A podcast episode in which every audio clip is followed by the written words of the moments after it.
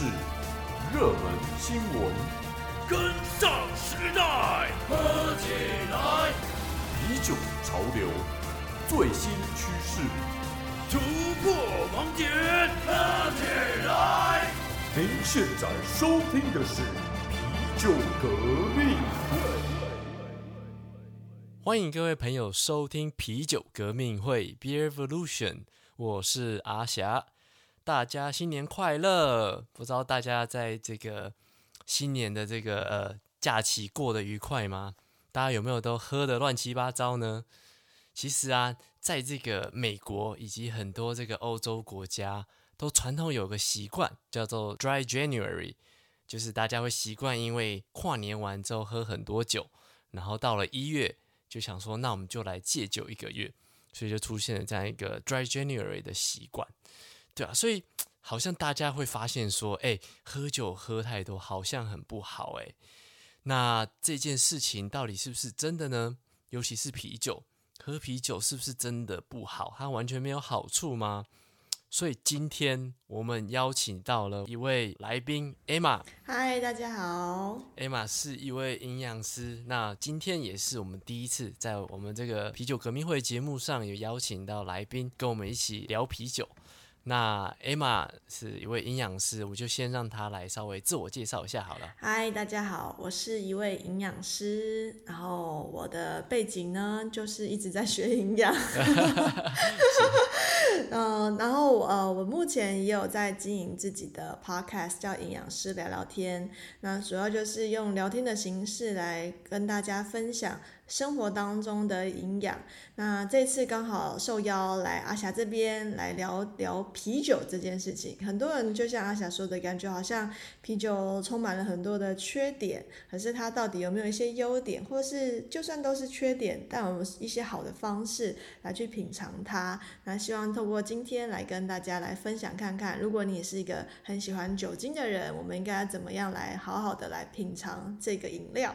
对对，没错。哎，我真的很喜欢。我先讲一下，我真的很喜欢 Emma 的这个频道，然后就听了，觉得整个步调跟整个带出来的知识量是非常的舒服，所以才想说，哎，我们好像可以一起来录这一集。那其实 Emma 其实大概 刚刚已经大概把我们今天想要聊的事情有稍稍微解释了一下。好，那我们就废话不多说，我们一起来看一下，就是大家可能会很常在网络上看到这个，你喝啤酒有很多的优点。但他们会强调说，你只要是适当引用的话，就可以得到一些优点。艾玛，你有看过这种网络上的文章吗？好像它是一个影片，对不对？因为我之前有看到类似影片，就是在好像讲说什么，呃，啤酒有带来什么七个好的效益，还是五个好的效益之类的。哎，对对对，类似那种有几个好的好的这个优点，这样，对对对，没错。对，那我今天就把这个。网络上看到几篇，我就稍微统整一下，然后整理出几点是比较常出现的。好，那第一个包含呢是，呃，喝啤酒你可以摄取到呃人体所需要的一些基本营养。然后第二个是说，这个对心脏的健康是有帮助的。然后再来是说，这个啤酒对骨质的健康也是有帮助的。然后喝啤酒会抗发炎，可以帮助大脑的记忆，嗯，然后可以预防糖尿病。然后以及最后是保护肾功能哦，OK，对，听起来好像蛮好，很像一个大补贴，什么都顾到了。对，什么都顾到了，其实有点像这个啤酒商打广告会用的，也有可能是他们写的。对，那当然就是今天找 Emma 来，当然是。想要给大家一些正确解答，但是在艾玛给大家正确答案之前，我先来献丑 一下。别这么说，就就我阿霞，我我自己也不是专业的啦，那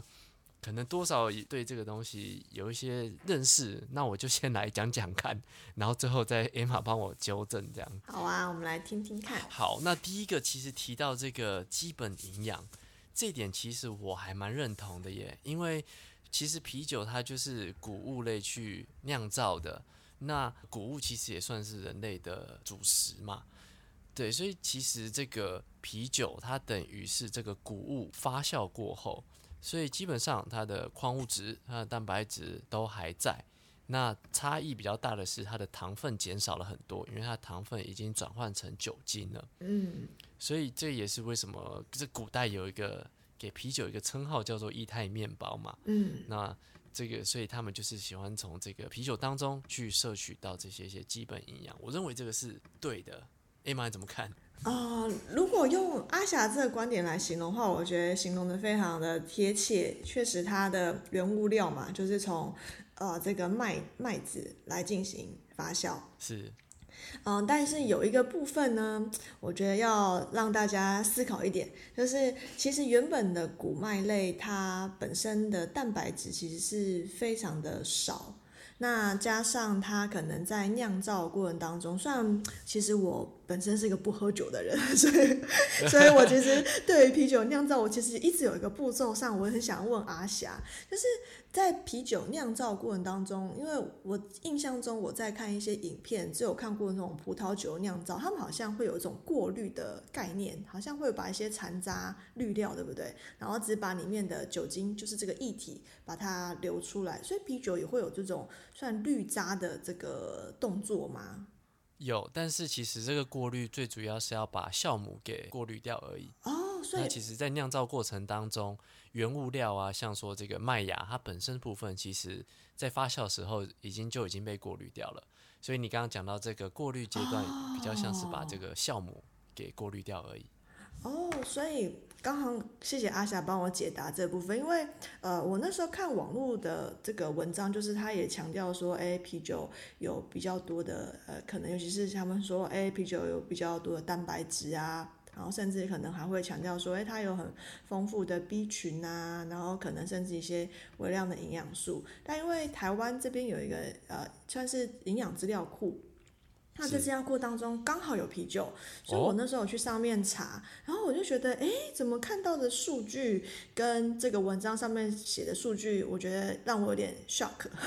就是它这边的。蛋白呢，完全标零，就是它是没有蛋白质的。然后我就想说，哎，为什么嘞？然后我那时候在思考的时候，就觉得应该理论上，呃，这个蛋白质大家原本想象中，因为在麦子里面嘛，可是其实，在阿霞刚刚提到，它在酿造过程当中其实都被有点被滤掉了，所以在最后的成品里面，其实呃里面有的蛋白含量应该是非常非常非常的少。所以它才会标成是零。然后至于可能微量营养素看下来也是跟其他食物，呃，例如说我们拿一个比较呃比较台湾大众很常吃到的一个食物叫地瓜叶好了，就，是拿一个蔬菜来跟它比好了，哎，反而地瓜叶。对，因为台湾就是一个充满地瓜的一个地方，没错没错，这样子。然后地瓜叶就是，哎，反而蛋白质也还比啤酒高，然后可能像 B 群上面也比啤酒高，但我就会觉得，哎，理论上应该是在这个麦子，可能我们最后有点像是去无存精啦，最后只拿到它发酵。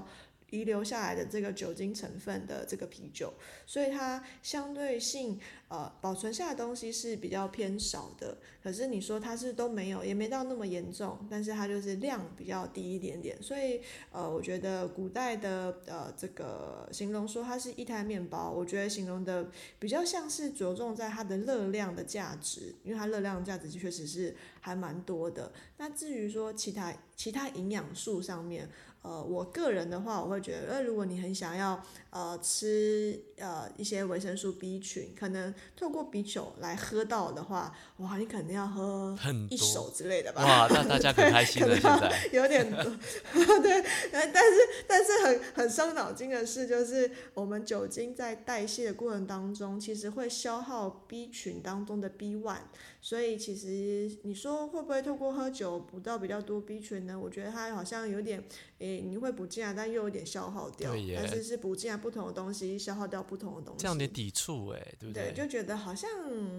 有点要有点可惜，可能真的要吃一些下酒菜，可能你要炒个地瓜叶在旁边，这样才有办法补到比较多的 B 群。对重点是地瓜叶。对对对，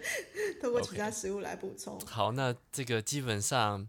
嗯，我觉得 Emma 有提到很大的重点，没错，就是它是有，但是真的是很微量。嗯，好，那第二个的话，其实提到说大脑记忆会变好，嗯，那其实这个东西我其实不太清楚了，但是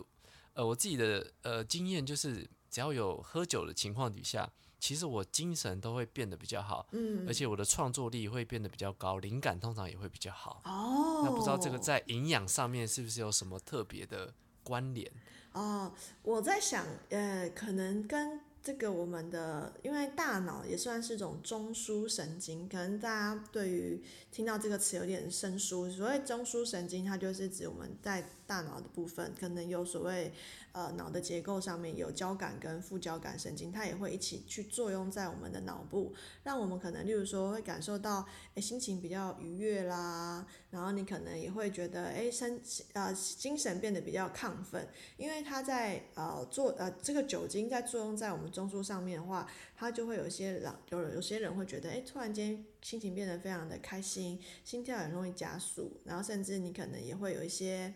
茫茫的感觉嘛。这种感觉其实就会让你，就像刚刚阿霞说的一样，你会有一点好像变得比较放松。但人在放松的时候，其实呃比较容易会有灵感，确实是蛮蛮蛮蛮蛮容易会有的。了解然后再就是，当你中枢神经比较亢奋的时候，你心情也会变得比较开心，甚至你会觉得蛮有活力的。但是如果是长期，就是如果你是长期仰赖酒精产生这种状况的话，其实是比较不适合。原因是因为我们的中枢它其实很像是有一个敏锐度，你长时一直过度的这样刺激它之后，它反而它会有点往反方向走，它就是会有点抑制的作用。所以甚至可能有些人听过，好像有些人酒精甚至比较属于中毒的阶段啊，哦，他可能喝到酒之后，他的整个反应会变得很迟钝，然后甚至他可能呼吸、心跳、血压都会被抑制下来。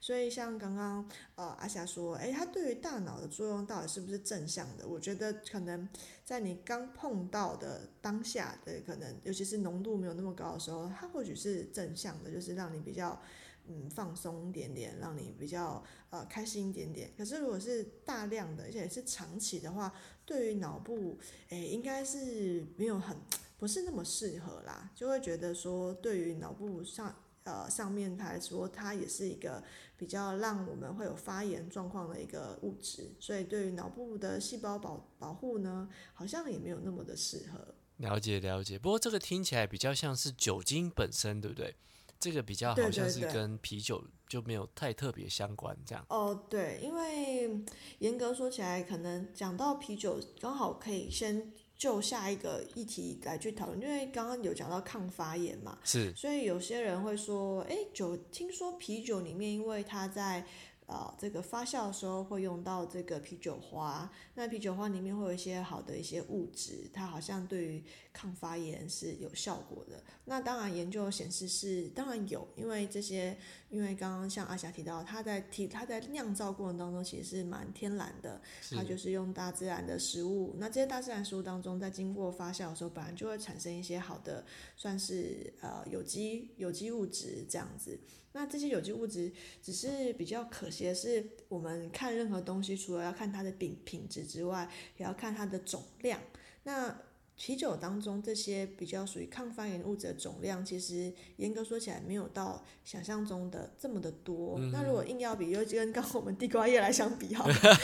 地瓜地瓜叶呢，它本身可能大家想说，哎，地瓜叶不就绿绿的吗？哎，可是其实绿绿的话，它就是有一种一种算是。呃，植物的色素叫植化素，植化素也是可以去帮助我们抗发炎，可是相对于可能在呃地瓜叶身上，它可能这个植化素的含量就会比这个在啤酒当中含有的这个抗氧化的这些物质可能还会高，所以它是不是完全说，哎，我多喝啤酒能够帮助我抗发炎？我觉得可能要先去定量说，哎，到底这些帮助我们抗发炎的物质有多么多，要不然就会很像刚刚讲到这个一胎面包的概念，哎，它里面还是有一些微量的 B 群啊，一些好的矿物质啊。可是如果要吃到保健的这个量，我们可能要喝一手的啤酒，所以可能要抗发炎的时候，哎，会不会要喝一手的啤酒呢？那这样有点恐怖，对但是。呃，就会有点这种感觉，这样子。对，所以就是这个总量真的还是很重要，有效果归有效果，但是量要达到多少，这就是另外一个议题。这样，对，我们我们这节目之后应该会改成这个地瓜叶革命会了。我们 我们不推广啤酒，但听起来地瓜叶好像比较好。好好笑。今天夜配地瓜叶。配地瓜叶。我常常跟我的诊间的呃一些来看诊的呃个案来聊天啦，就是他们有时候会也拿一些网络上文章说，哎，好像某某食物啊，某某东西它有一些好的营养素，那我是不是长期吃它对我身体有好的影响？那刚刚阿霞就很快抓到那个概念，就是除了品质之外，那个量很重要。我觉得这个概念就很像是我们跟别人说，哎。哎，我口袋有钱，大家听到这句话就觉得很兴奋，说哇，你口袋有钱呢，感觉这个人就是哎不简单。可是他没有跟你说我到底口袋有多多少少钱，多少我是钱？我是有一块美金呢，还是我是有一亿美金呢？哇，这个有钱的概念就差很多。对 对对。所以，就大家可能看一些东西的时候，我觉得大家如果要有一个简单的判断点的时候，可能就会去思考看看，说，哎，对啊，网络上这些资讯他写的都正确，可是他可能就是少一点点的资讯，让你有点判断没有办法那么精准，这样。好，那我们进入到最后一个，他是讲到说预防糖尿病。那这个其实我我的朋友也有一些就是实际的案例，但虽然我不知道对他来讲是心理 作用还是，还是是真的还是假的这样，但简单来讲就是就是有这个糖尿病患者来讲。他们其实会想要饮用啤酒，那这边可能讲到是预防糖尿病的事情。嗯，那这的话，就是可能请 Emma 补充一下，因为我唯一能嗯想到就是，其实啤酒里面的糖分是非常非常的低的。嗯那是不是跟这个有相关呢？还是是跟其他的东西有相关？哦，还是这是假的错误的讯息？嗯，我觉得可能要分两方面来去讨论看看，因为一个是还没有得糖尿病，然后他想透过喝啤酒来预防嘛，这是一个部分；另外一部分，阿夏说到，好像朋友已经有人得糖尿病了，然后他们说觉感觉喝呃这个啤酒帮助他们血糖的稳定，是不是这个概念？对对对对对，如果这样来看的话，这两哦，种、好，那我们先来讲没有糖尿病的人，那我们能不能喝啤酒来就是保护我们的身体不要有糖尿病呢？我先说结论哦，吼，好，结论是没有。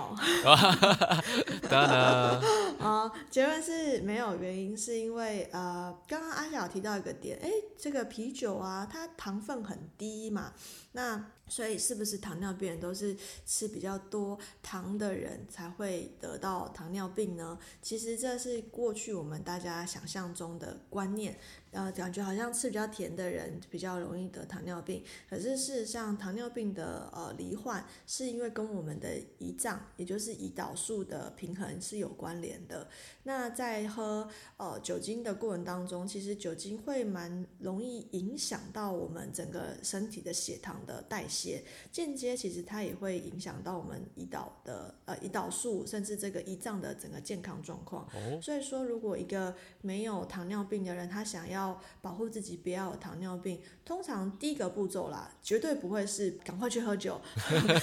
第一个步骤应该会是赶快去运动，对，因哦。为运动在我们肌肉上面，它会比较帮助我们让胰岛素更好的去作用在我们的细胞里面，它可以更好的平衡这些血糖已经可能有点失控啊，可能会忽高忽低啊，或者是可能说，哎，你可能家族史，你本身就是在呃胰岛呃这个糖尿病上面有遗传的基因，那透过运运动的话，反而能够更好的帮助你的身体的体质的去变化，主要都是因为肌肉量的原因啦。所以你说如果要预防糖尿病的话，我可能会比较建议说，哎，可能多多的运动，甚至是以重训为主，会非常的建议。那酒精的话，假设如果你是本来就会喝酒的人，呃，你说，诶，为了我不要糖尿病，我都不喝酒，我觉得好像也有可能有点辛苦，但是就是量绝对不能多，因为太多的话，因为有这样基因影响，你可能会比别人更容易就是诱发这样疾病的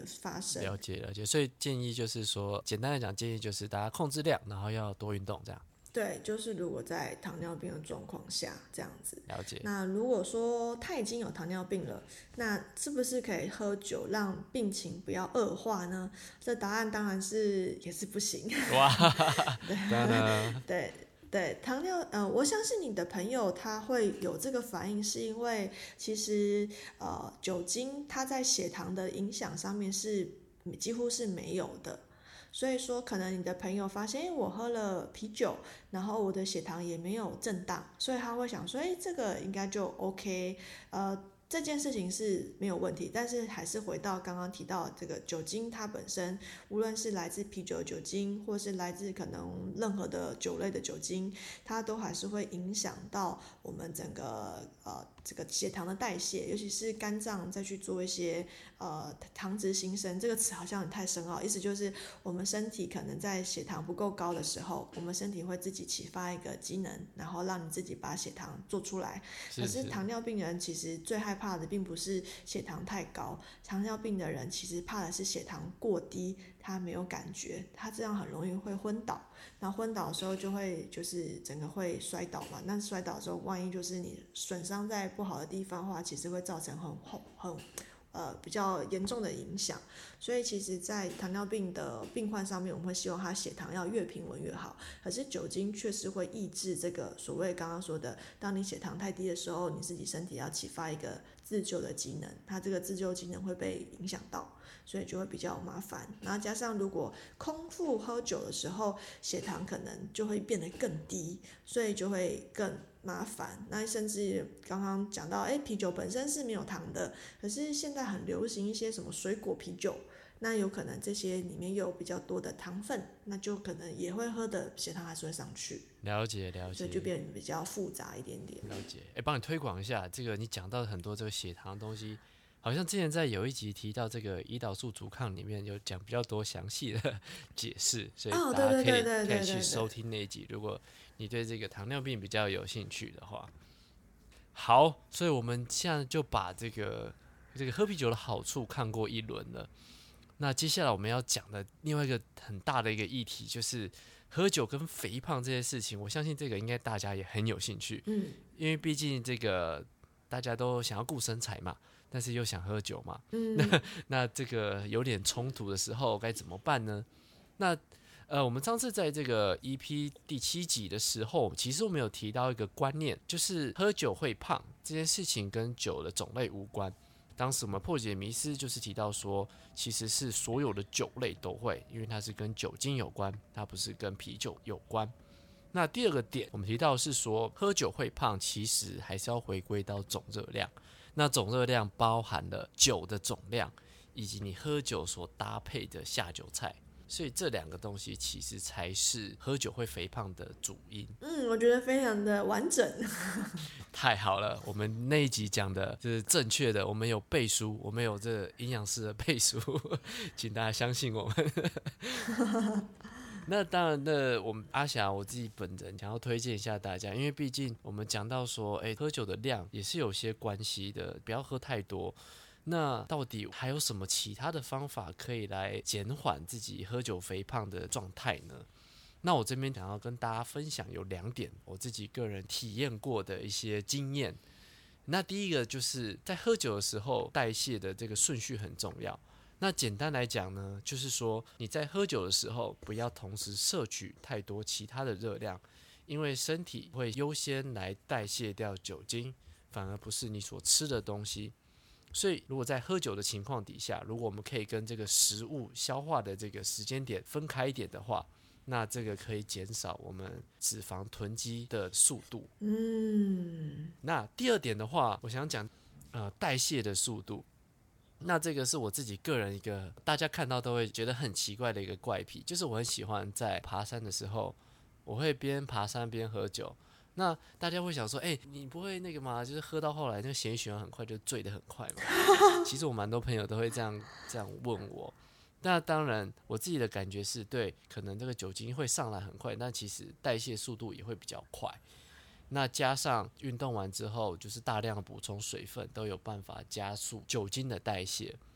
所以这两种方法是可以有效的减少，嗯，应该说缓慢这个脂肪囤积。艾玛，你对于这两种方法有没有什么样的一个 呃想要补充的？我觉得很特别。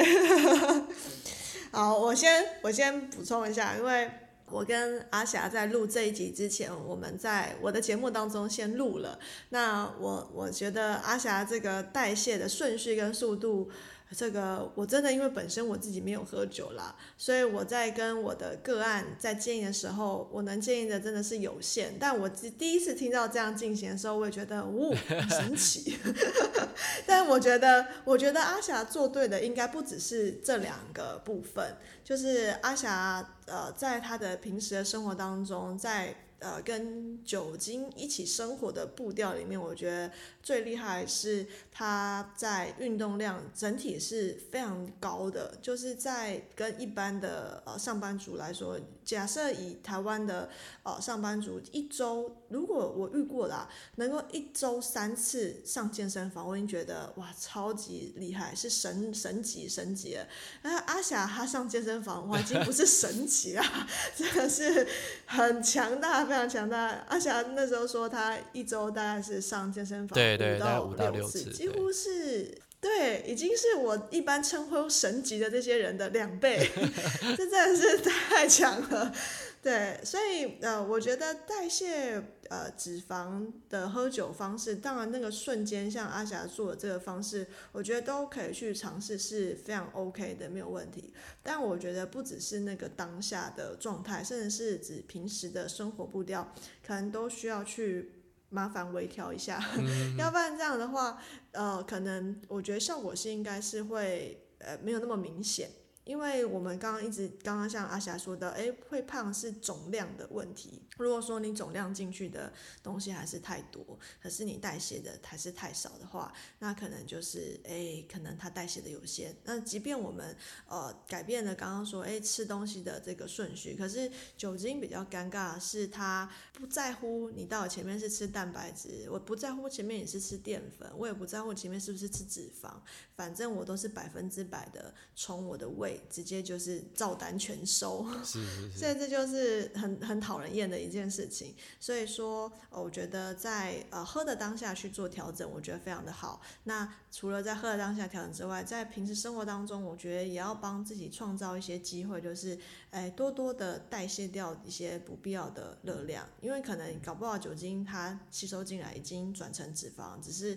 很少。可是透过你平时运动呢，慢慢又把它代谢掉，所以就变得有点像是加加减减，就没有那么多的这个囤积的感觉。了解了解。所以我自己眼光稍微狭隘一点，比较专注在喝酒当下。哎，不会不会不会不会，这个这个是大部分常常通常都会觉得很直观嘛。对对对啊，我在那个做的当下，我我做这些微调，这也是很正确的。因为就像是我举一个例子啦，就像呃，我们以前有人说，哎，我是不是吃饭调整一个顺序？哎，好像是不是比较不会胖？我不知道阿翔有没有听过这种说辞，就是有哎有哎，先吃什么再吃什么。对对对，我要先喝汤啊，然后。然后再吃肉啊，再吃菜啊，最后吃饭，然后我这个就会比较不容易胖。有有有，对我都会跟这么跟我询问的人说，哎，对，这个说法是对的。可是问题是，如果你都是这么吃的顺序，可是你的总量很爆表，然后你平时的生活呢也没有在动，那就算你这个顺序对了呢，还是不行。对，就是它的它的幅度比较微微小，它的那个。